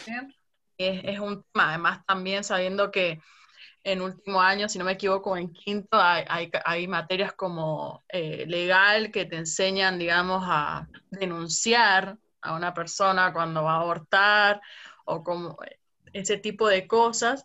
Y bueno, no nos sorprendería que el día de mañana nuestros compañeros de trabajo sean tan trogdoditas, por así decirlo, digamos, eh, y, y ejerzan esa violencia, cuando en realidad hay que repetirlo, esto es un derecho y los abortos, más allá de que no estés de acuerdo con aprobarlo a la ley, eh, van a seguir existiendo, no es que dejan de existir, digamos. Además, lo más loco de todo esto es que después las personas que te discriminan porque estás a favor del aborto son las que después terminan abortando también. Eh, bueno, también queríamos saludar a nuestra compañera Mar, que se conectó ahora hace poquito. Eh, no sé, Mar, si vos querés hacer algún tipo de pregunta. Hola chicas, las estoy escuchando de hace ratito que entré, pero no estaba tan atenta a lo que decían. ¿Cómo están? Hola Ana, yo soy Mariana. Eh, Hola, Mariana. Me encanta que, estés con nosotras. Eh, yo te quiero hacer una pregunta mm, porque yo, bueno, conozco cómo es el sistema en, en la obra social de los empleados públicos, pero no sé bien cómo es el sistema en cuanto a lo estatal, el caminito que hace una persona cuando llama y dice quiero abortar. Desde ahí en adelante, contanos qué es lo que sucede eh, em, dentro y fuera de- del sistema. O sea, cómo hacen ustedes en la red de acompañamiento. Hola Mariana. Bueno, buenísima eh, la, pregunta porque así de paso puedo integrar lo que he ido más o menos de- desarrollando a partir de- del bloque. Em, bueno, exacto. La persona que, que decide interrumpir un embarazo, que está pasando por una, una gestación, que a veces no lo tiene tan decidido, está pensándolo, que está en una situación complicada, lo primero que tiene que hacer es llamar a este 0800 que le mencioné recién, 0800-222-3444. Este 0800 es de la Dirección Nacional de, Salud Sexual y Reproductiva, y no reproductiva en este caso, Em, que es del Estado, del Estado Nacional. A partir de ahí, eh, te dan un número de secuencia, que es muy importante que las personas, las mujeres, lo, lo guarden para tenerlo por si algo llega a pasar. Eh, y tienen 72 horas dentro del 0800 para devolverte la llamada y asignarte un turno en algún efector de salud de acuerdo a la región en, en la que vivís. Mientras tanto, es importante que las personas se conecten con la red, se contacten con la red de profesionales. Esto lo pueden hacer a partir de cualquiera de las redes sociales. Yo les recomiendo el mail porque está bueno el acceso así. Eh, puede ser un poco impersonal y, y generar inseguridades porque a partir del mail, que es Red Profesionales en Salud Mendoza, del Red de Profesionales de la Salud Mendoza. Bueno, yo se los voy a mandar mejor porque es importante. Eh, bueno, se piden algunos datos, que es el nombre, la fecha de última menstruación y la edad. Por ahí pueden generar inseguridades que tomen, ah, y también la zona donde viven. Eh, puede generar inseguridad que, que pidamos estos datos, pero bueno, que se queden tranquilas las mujeres y las personas con capacidad de gestar, porque son datos que a nosotros nos sirven para poder empezar el camino del acompañamiento. Bueno, y ahí nuestro trabajo como acompañantes es contactar a estas personas y decirles, bueno, eh, nos hemos dividido por subgrupos, entonces, por ejemplo, si sos de Guaymallén, es derivado el caso al, dentro de, de, la red a quienes acompañan los casos en Guaymallén. Entonces, empezamos a acompañar el proceso que la persona va a transitar dentro del Estado. Hacemos siempre hinca, hincapié en la diferencia en que nosotras no somos el Estado, simplemente vamos, somos una red que, que, milita y que tensionamos a veces con el Estado para que se garantice la práctica, ese es nuestro principal rol. También es hacer un acompañamiento feminista, ¿sí? De, desde el amor y el cuidado. ¿sí? no es cualquier acompañamiento, sino es un acompañamiento con una perspectiva feminista. Em, bueno, cuando la persona llama al 0800 y es, deriva, es derivado a un efector de salud, ahí comienza el camino, ¿no? Eh, los primeros eh, procesos son una revisión por parte de una, de una médica a veces, otras veces de licenciadas en obstetricia, que hacen pedido de analítica. Acá en Mendoza los requisitos para, para la práctica son una ecografía y laboratorio, con, bueno, ciertos puntos de laboratorio. Lo que nosotros hacemos es que esos pedidos de, estudios complementarios no sean extensos y no signifiquen una barrera, una dilación para poder acceder a la práctica, porque situaciones que nos han sucedido es, por ejemplo, que se pida un laboratorio súper extenso, que encima la persona eh, no lo, el, Estado provincial no lo garantiza de forma gratuita, entonces tiene, para que sea más rápido, va de forma particular, le salen mucho más caros los estudios, eh, o a veces tardan más en, darle los resultados. Bueno, ahí es cuando nosotras estamos tensionando y hablando de decir, bueno, pará, ¿por qué pedís tanto laboratorio? Eh, ese es, empezamos a, a, meternos y a tensionar. Eh, bueno, luego de este pedido de estudios, de esta primera revisión, lo otro que es necesario en este caminito es determinar la causal por la que la interrupción del embarazo es legal. Entonces, lo que se hace es, sobre todo, es un informe psicológico, social, con una psicóloga, psicóloga o trabajadora social. Entonces, la idea es que esta discusión, bueno, es una discusión, sino que se pueda consensuar con la mujer o la persona con capacidad de gestar eh, la causal, es poder formarla en, entre, entre los dos, la, profesional y, y la, la persona que quiera acceder a la práctica. Entonces, ya teniendo los estudios de laboratorio, de ecografía y el informe que determina la causal, que nosotras siempre hacemos hincapié que sea eh, teniendo en cuenta la causal violación o la causal salud desde un concepto de salud integral, que es el concepto de salud que, que tiene la OMS desde hace ya varios años, que comprende la salud física, mental, psíquica, social, económica, eh, la persona puede acceder a la práctica. Entonces, a partir de ahí, ya teniendo eso, el último paso sería la receta de la medicación del misoprostol. Hasta ahí llega el estado, más o menos. Esto teniendo en cuenta que hasta las 12 semanas ¿no? de, gestación. Y nosotras, nuestro rol acá es muy importante porque eh, dentro de los efectores de salud, dependiendo de la zona y con quién estén, mmm, muy pocas veces indican o explican bien cómo es el procedimiento.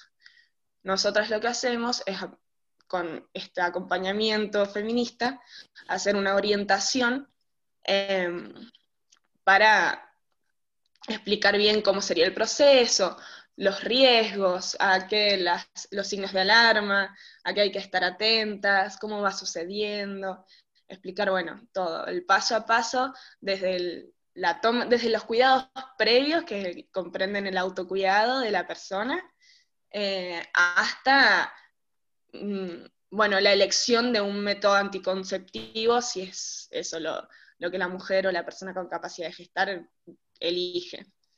Eh, Ana, nuestro, el, el, Estado no, el, el no hace el acompañamiento posterior en cuanto a lo que es la práctica y eh, la anticoncepción. La anticoncepción sí. Lo que no hace el Estado no es que no lo hace porque no, no es parte del rol del Estado, sino porque tiene que ver también con las, con las capacitaciones que tienen los efectores de salud, los, trabajadores dentro del sistema, eh, que es explicar bien cómo... Se, a veces nos pasa, vamos al, al, médico y nos dice, bueno, tenés que tomar antibióticos mmm, cada ocho horas y, es fin de la, de, la explicación de cómo realizar el procedimiento. Pero hacer un acompañamiento, en, y sobre todo con esta práctica que es delicada y que conlleva bueno, situaciones de ansiedad, a veces de angustia, inseguridad para las personas, está bueno que, que la explicación sea un poco más exhaustiva y amorosa, eh, y explicarlo de manera correcta porque si el- alguno de estos pasos no es llevado, por ejemplo, si, si usamos diferentes vías de administración del medicamento, o bueno, hay algo que, por ahí no lo hacemos tan como debería ser, puede, la práctica podría no tener efecto. Y bueno, ahí nos encontramos con otra barrera. Y esta parte sí la estamos haciendo nosotras. Es como el vacío que nosotras le estamos llenando al, est- al Estado provincial, porque somos quienes les, les explicamos el paso a paso y estamos atentas si surge un signo de alarma, si la persona se contacta con nosotras, si hay que ir a la guardia. Principalmente somos nosotras quienes estamos haciendo estos acompañamientos. Y el método anticonceptivo, sí, es el Estado quien, quien lo garantiza, quien da el método, digamos, pero a veces nosotras como decimos, bueno, dice, sí, me dieron o me pusieron el implante subdérmico. Y es como, bueno, ¿te lo pusieron vos? ¿Elegiste este método o es algo que el, el personal de salud medio que impuso? Entonces ahí, bueno, también nosotras tratamos de, de que esto sea desde la autonomía, eh, la, bueno, la información de, que pueden obtener las personas que quieren acceder a, a la práctica y que estamos acompañando. Fortalecer en derechos y en autonomía. Y para esto es crucial la orientación y, y mostrarles todo el, el panorama y abanico de, de posibilidades que hay.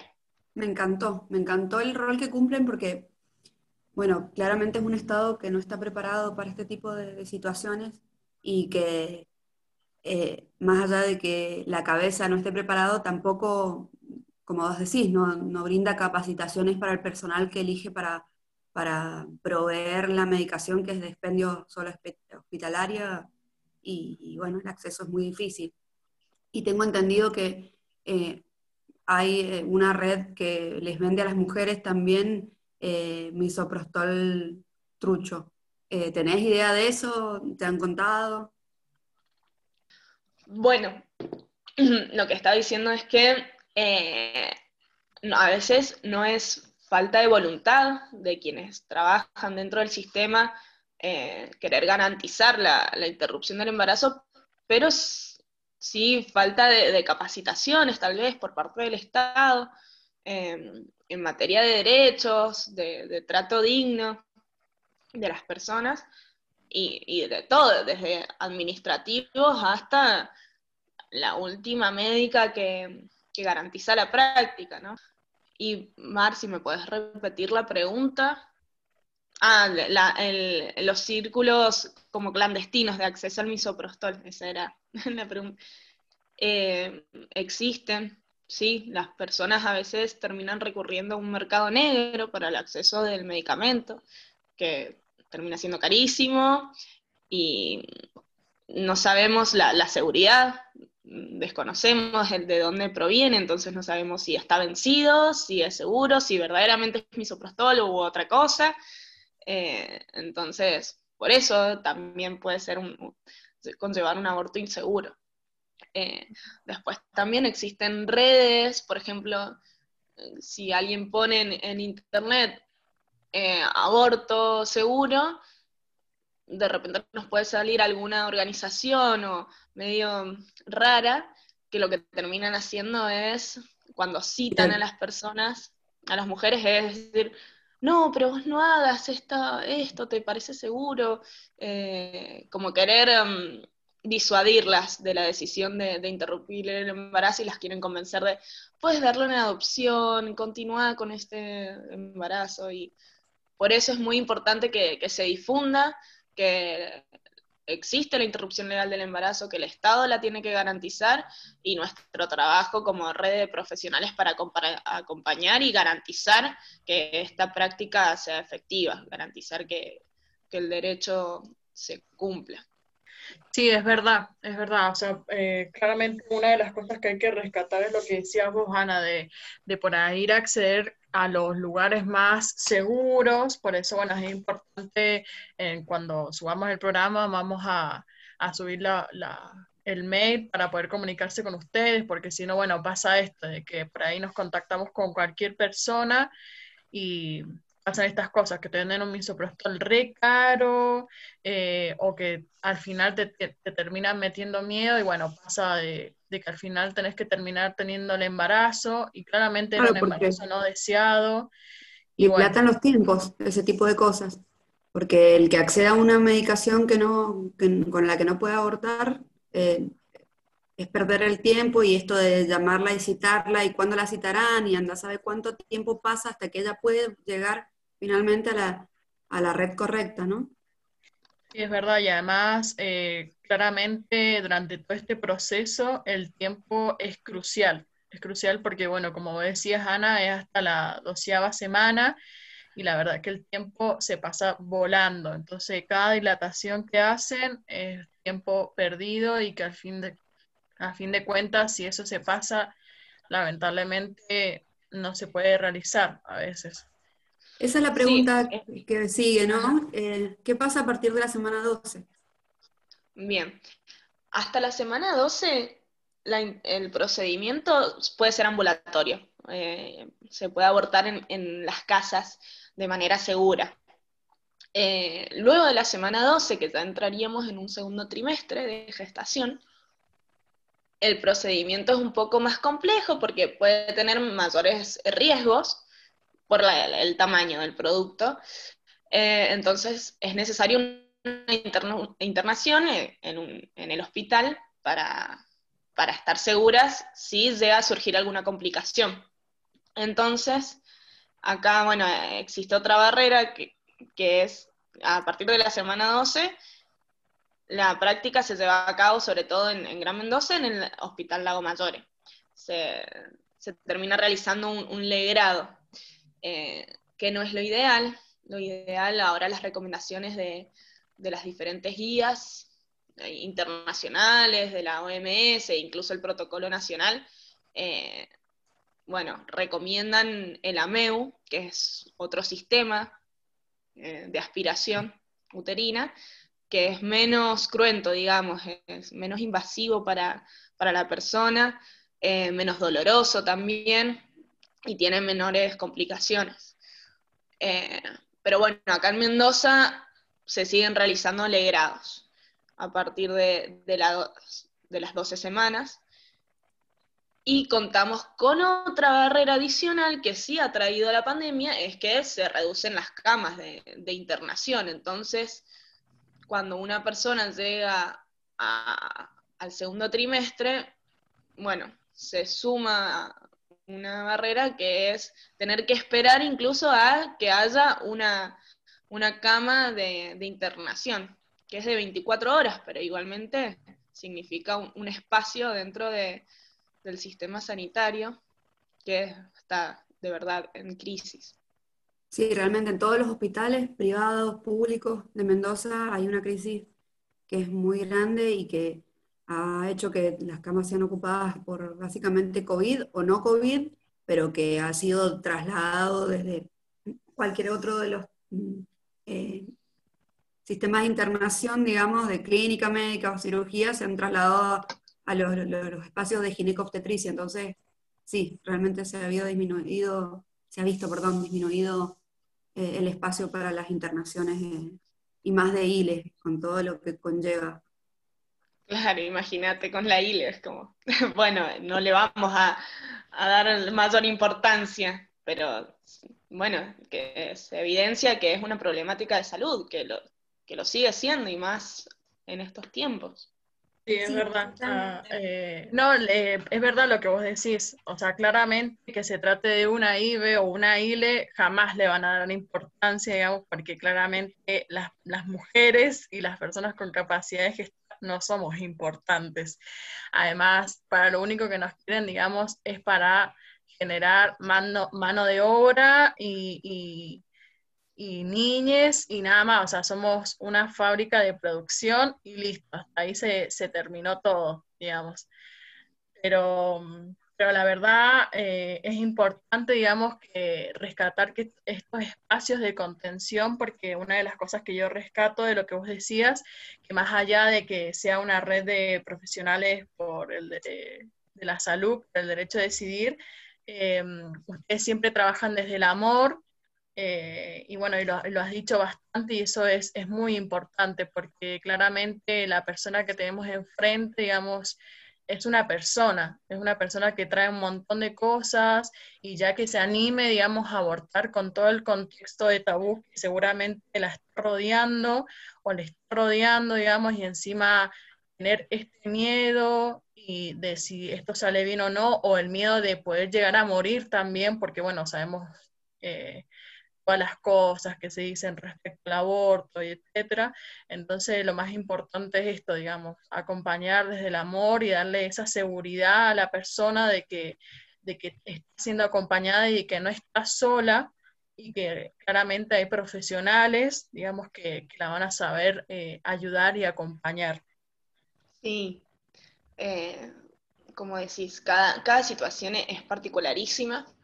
Em, tratamos de, de comprenderlas o de acompañarlas de las maneras, bueno, que, que nos sale también a partir de los recursos que nosotras tenemos, porque no es que todo el tiempo podemos, eh, a veces es difícil hacerlo desde nuestros lugares porque también tenemos nuestras propias particularidades como profesionales de la salud, como trabajadoras. Eh, eso está, también lo quiero contemplar porque, bueno, en este momento los trabajadores también son personas y, tienen sus propias eh, fragilidades eh, y fortalezas. Em, pero sí es importante, por eso a mí siempre me gusta hablar sobre el aborto como una práctica médica o de salud que pone, que interpela el paradigma de, médico hegemónico de, prácticas, porque el aborto, los, proyectos de interrupción voluntaria del embarazo y el aborto vi, visto desde una perspectiva feminista y de derechos, implica eh, la autonomía también de, la persona que, que, quiera acceder a la práctica eh, y como que saca del rol de médico paternalista y, y que dice, bueno, esto es así, así, sino como que también eh, es importante que la persona sea quien realice la práctica, que conozca su cuerpo, que esté atenta a los signos de alarma, entonces eh, empodera. Es una práctica que, que realizada desde esta, desde esta perspectiva, desde este punto de vista, empodera a las personas y ya no son vistas como pacientes que van y realizan un procedimiento, sino que bueno, que ha pasado por un proceso de, de digestión de, de, lo que está sucediendo y de decisión. Entonces, ahí interpela al, al paradigma médico hegemónico y dice, bueno, no sos el, el protagonista, el, el, rey en todo esto, ¿no? el superhéroe, sino que estamos haciéndolo en conjunto. Es un, es un trabajo en equipo verdaderamente el acompañamiento eh, de abortos seguros y legales es un trabajo en equipo que empodera a las mujeres y a las personas con capacidad de gestar. Totalmente, Ana. Y, y re importante esto que decís, de que eh, cada práctica es particular, cada persona es particular, cada persona que viene a pedir eh, este tipo de prácticas es particular y también es un momento, es un momento particular para el, el digamos, para el el profesional al que se lo solicitan y eh, me imagino que por eso será tan difícil realizar eh, una capacitación eh, certeramente integral para, para, aquellos que están ejerciendo la medicina o, o, o, o la enfermería o la, la, obstetricia desde el lugar del, de quien solo hace una receta o solo hace un pedido de estudios y, y tiene que dar una indicación de tomarlo cada ocho horas y esto claramente no es algo tan simple y, conlleva eh, tanto, como decís vos, que tiene que ser algo interdisciplinario, me imagino un psicólogo eh, eh, acompañando este momento tan difícil para que la persona lo atraviese, ¿no? Y para que se conozca, para que pueda interpretar ciertos síntomas, ciertos signos y que pueda tener prendidas las alarmas como para saber qué hacer eh, en momentos en donde tenga que acudir al- al- a la guardia, ¿no? Por eso, la verdad que es muy lindo escucharte y, y es como decía Sila recién, esto de, de una red eh, de, de mujeres eh, sosteniendo otras mujeres para que puedan acceder, eso es tan lindo y es tan, es tan lindo saber que existen y que, que- que están. Sí, sí, es- está bueno. Eh, sí, el acompañamiento dentro del acompañamiento también existe y eso está bueno. Por eso somos una red que, que estamos conectadas entre todas. Entonces, cuando algo empieza a flaquear, cuando surgen diferentes problemáticas, sabemos que, que nos podemos apoyar en, el resto de, esta red que se, se va tejiendo. Eh, y eso, bueno, em, sirve verdaderamente como un acompañamiento para el resto de las mujeres. Eh, y a mí me, me ha ayudado mucho también a, a repensar mis, mis propias prácticas como médica. Esto que decís, bueno, eh, si le pongo tanta onda a un acompañamiento feminista de interrupción legal del embarazo, ¿por qué no, no puedo hacer también este tipo de acompañamientos eh, en materia de derechos y este trato digno hacia otros pacientes para explicar la toma de, un ibuprofeno? Eh, porque bueno, eh, explicar e informar y, fortalecer o potenciar la autonomía y el autorreconocimiento de nuestros cuerpos es algo que también fortalece el sistema de salud, entonces es importante. Eh, y bueno, para mí personalmente es un, está siendo muy enriquecedor el, trabajo dentro de la red. Yo lo último que quería decir es que, bueno, una de las cosas que hay que rescatar de toda esta entrevista, que ha sido absolutamente hermosa, es el hecho de seguir pidiendo educación sexual integral, porque, bueno, es como la principal base para, para dejar de que este tema sea tabú y además también porque mm, nos educa respecto a nuestro cuerpo y ante la gama de anticonceptivos que, que hay en el mercado, digamos, y con respecto a muchas otras cosas, y también, digamos, conseguir con la lucha de que, de que el aborto sea totalmente legal y que las personas que decidan hacerlo dejen de ser discrimina- discriminadas y violentadas constantemente se las deje de tratar como asesines, eh, porque es un feto, digamos, es, es un feto y nada más. Y lo último es esto, de seguir pidiendo de que la, de que la medicina deje de ser hegemónica y que sea algo, digamos, integral, como realmente tiene que ser, y que nos dejen de, de educar, digamos, como esto que decías vos, o sea, doy una receta y listo, me desligo de la persona, y no, tener en cuenta todo su contexto de la persona, su situación social, económica, y etcétera, y obviamente si, si eso empezara a cambiar, digamos, eh, la medicina sería otra cosa.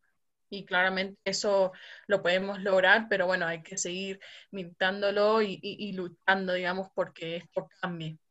Sí, Anita, Sí. queríamos también agradecerte porque ha sido sumamente enriquecedor para nosotras escucharte y conversar contigo. Eh, también es como tremenda energía motivadora para esto que decía Sila y decías tú también, de apostar por una salud, una medicina feminista que contemple a las personas en su integralidad y no solo como órganos separados, sino una persona con contexto, con emociones y determinantes sociales. Y esto, ¿no? La, la aposta de, trabajar en red, articular todo el tiempo e ir repensándose y, y cuestionándose en forma continua. Así que agradecerte desde estos corazones aborteros que también están acá eh, y, y muchas gracias por tu tiempo y por la energía y también agradecer el trabajo que vienen haciendo tan zarpadamente desde la red. Bueno, gracias a ustedes, la verdad que es, es muy lindo charlar siempre con ustedes estos, estos encuentros, sí, son muy bonitos. Unas caricias a al alma. Muchas gracias, Ani. Bueno, Así Fabi, con, con- con toda esta entrevista hermosa que tuvimos con nuestra querida compañera Ana, eh, bueno, le damos cierre a nuestro tercer bloque de este último programa de, eco- ecología y ambiente. Así, Así que es. bueno, nos, nos vemos en el siguiente programa, chicas. Nos vemos próximamente con un nuevo ciclo de Mujeres, Artes y Disidencias. Así que buen fin de chau. Chau, chau. Adiós.